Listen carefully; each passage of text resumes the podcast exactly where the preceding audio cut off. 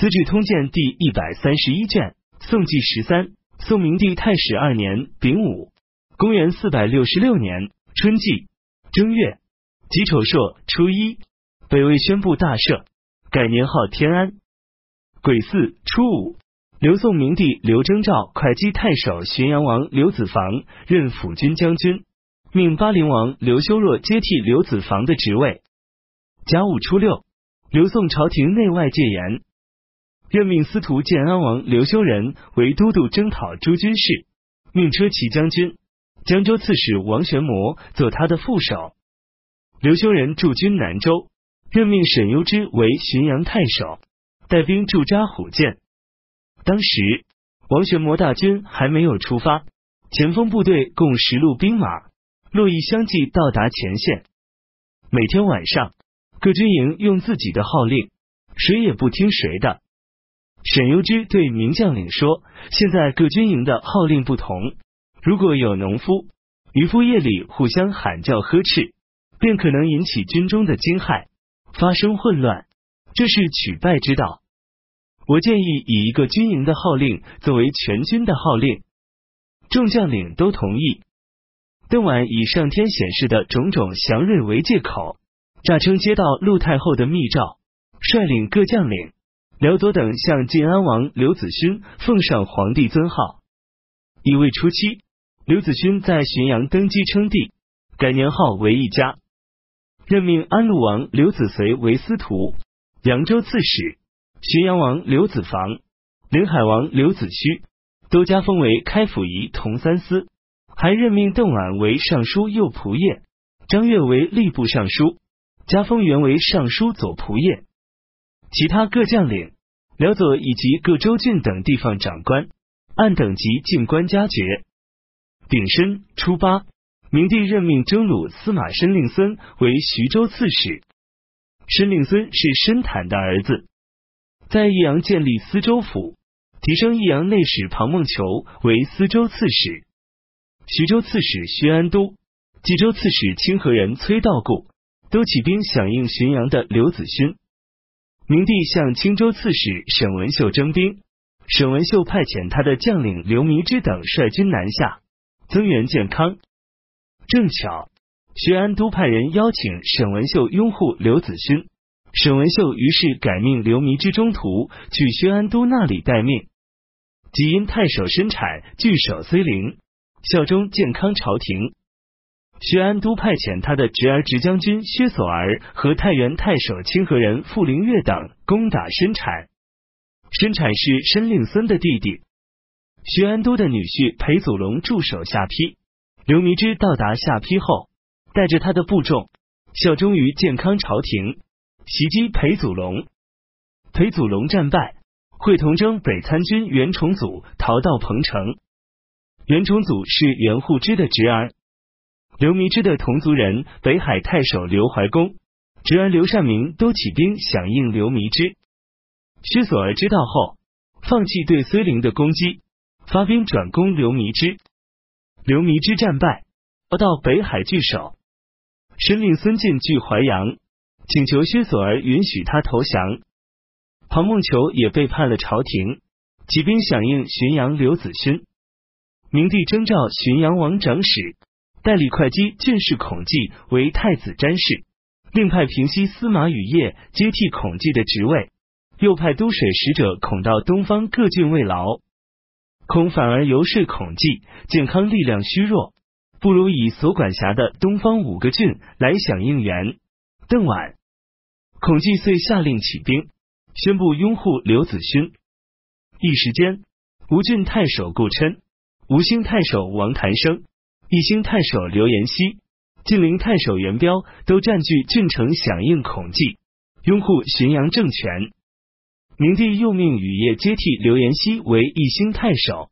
禹业走至长塘湖，却与刘延熙联合，反叛朝廷。益州刺史萧会开听到晋安王刘子勋起兵，召集将领，对他们说：湘东王是太祖的儿子，晋安王是世祖的儿子。无论哪一个继承皇位，都没什么不合法的。刘子业虽然昏暴，却是世祖的后嗣，他虽不能继续主持国事，却还有很多弟弟。我受世祖的恩宠，应当尊奉晋安王刘子勋。于是就派遣八郡太守费心寿带领五千人顺江东下。这时，襄州行事何惠文、广州刺史袁谭远、凉州刺史柳元户、山阳太守程天作都起兵拥护刘子勋。柳元户是柳元景的堂兄。这一年，各地的贡品和报告都送往浔阳。健康朝廷的势力范围只剩下丹阳。淮南等几个郡，而这几个郡中又有很多县起兵响应刘子勋。东线的反朝廷军队已到达勇士，健康朝廷惊恐危急。明帝召集群臣讨论国家的安危。蔡兴宗说：“当今之时，几乎举国一起反叛，我们应该镇静，以诚待人。叛臣的亲戚很多在宫廷或朝廷任职，如果绳之以法。”我们就会立刻土崩瓦解。应该强调父子兄弟之间犯罪互不株连的大义。民心安定之后，将士才能有斗志。朝廷的六军精练勇猛，武器犀利，用来对付那些没有经过训练的叛乱部队，形势相差很多。请陛下不要忧虑。明帝认为他的分析有理。建武司马刘顺劝说豫州刺史殷衍。让他响应浔阳政权，殷衍殷家人都在健康，没有答应。右卫将军柳光世从朝廷逃出来，投奔彭城，路过寿阳，他说健康一定保不住。鹰眼相信他的判断，而且鹰眼一向没有自己的部曲，受到当地的豪族、前任右军参军杜叔宝等人的挟持，不得已归顺刘子勋。鹰眼任命杜叔宝为长史，里里外外一切军事要事都由杜叔宝独断专行。明帝对蔡兴宗说：“各地的叛乱还没有平息，殷衍又起兵复逆，近日来民心如何？事情能够成功吗？”蔡兴宗说：“谁是叛逆，谁是正统，我不必分辨。现在交通中断，商旅绝迹。”可是粮食积存丰富，米价便宜，四面八方风起云涌，而民心反而更加安定。由此看来，动乱一定可以平息。我所担忧的不是眼前，而是未来。正像杨户所说的，夺取胜利之后，才更要劳烦陛下多多思虑。明帝说：“正像你所说的。”明帝知道鹰眼归附浔阳政权，并非本意。于是对鹰眼留在健康的家人特别安抚后代，招引他重新归顺。汝南新泰二郡太守周金在玄户起兵，宣布效忠健康。原引诱周金坤的司马汝南人常真齐活捉周金，将其斩首。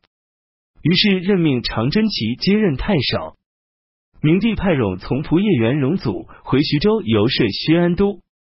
薛安都说：“如今健康势力范围不到百里地，无论攻城还是野战，我们都可以在拍手大笑中取胜，并且我不想辜负孝武皇帝。”元荣祖说：“孝武皇帝的行为足以为他的后代留下祸殃。现在虽然天下响应，不过是加快灭亡的速度，不可能有什么作为。”薛安都不接受。反而留下元荣祖任职。元荣祖是元崇祖的堂哥，兖州刺史殷孝祖的外甥，任司法参军的葛僧韶，请求明帝征召殷孝祖来京朝见。明帝派葛僧韶前往。当时薛索儿驻军各渡口和各要道，葛僧韶绕小路北上，才得以到达。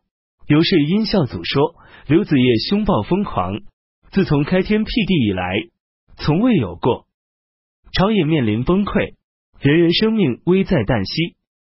主上简显凶暴，重建天下，国家废混乱，朝廷危急，应该拥护年长者为君王。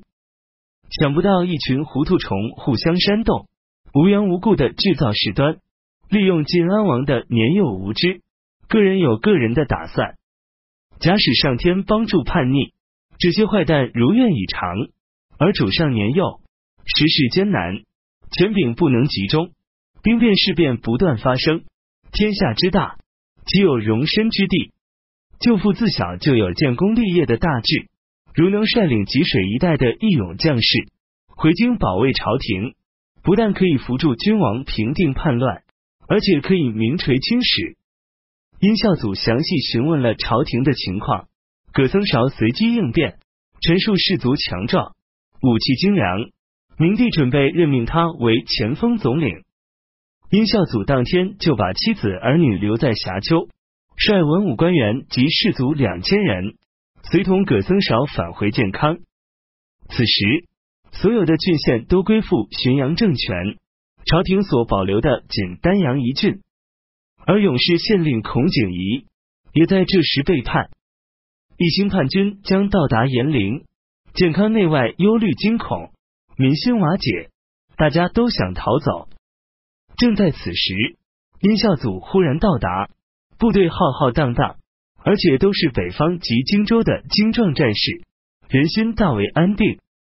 甲辰十六日，明帝提升殷孝祖为辅军将军，持节都督前锋诸军事，派他进驻虎剑，恩旁赏赐十分优厚。当初，明帝派遣东平人毕仲进到兖州招兵买马，经过彭城时，薛安都以利害关系说服毕仲敬。还假造明帝的诏书，任命毕仲敬管理兖州事务。毕仲敬接受。殷孝祖让司马刘文石据守峡丘，毕仲敬率军袭击，杀了刘文石。薛安都一向与殷孝祖有矛盾，他命毕仲敬把殷孝祖所有儿子全部杀掉，兖州全境全部归附毕仲敬。只有东平太守申纂据守无言，不肯投降。申纂是申中的曾孙。丙午十八日，明帝亲自统帅全军到中堂驻扎。辛亥二十三日，任命山阳王刘修为豫州刺史，指挥辅国将军彭城人刘宁朔将军广陵人昆吕安国等各路人马向西讨伐阴眼。命令巴陵王刘修若指挥建威将军吴兴人沈怀民、尚书张勇。辅国将军萧道成等各路人马向东讨伐孔济。当时建康的许多将领是东方各郡人士，父子兄弟全都投靠了孔济。明帝因此在送他们出征时，向全军宣布说：“朕正在推行皇家恩德，减轻刑罚，使父子兄弟之间的罪行互不株连，无论顺从或叛逆者。”都以他自己的行为做判断标准。你们要深刻理解朕的用意，不要替亲戚担忧。金心为此欢欣鼓舞。凡是叛党留在健康的亲属，都让他们像过去那样保持原来的官职。壬子二十四日，陆太后去世。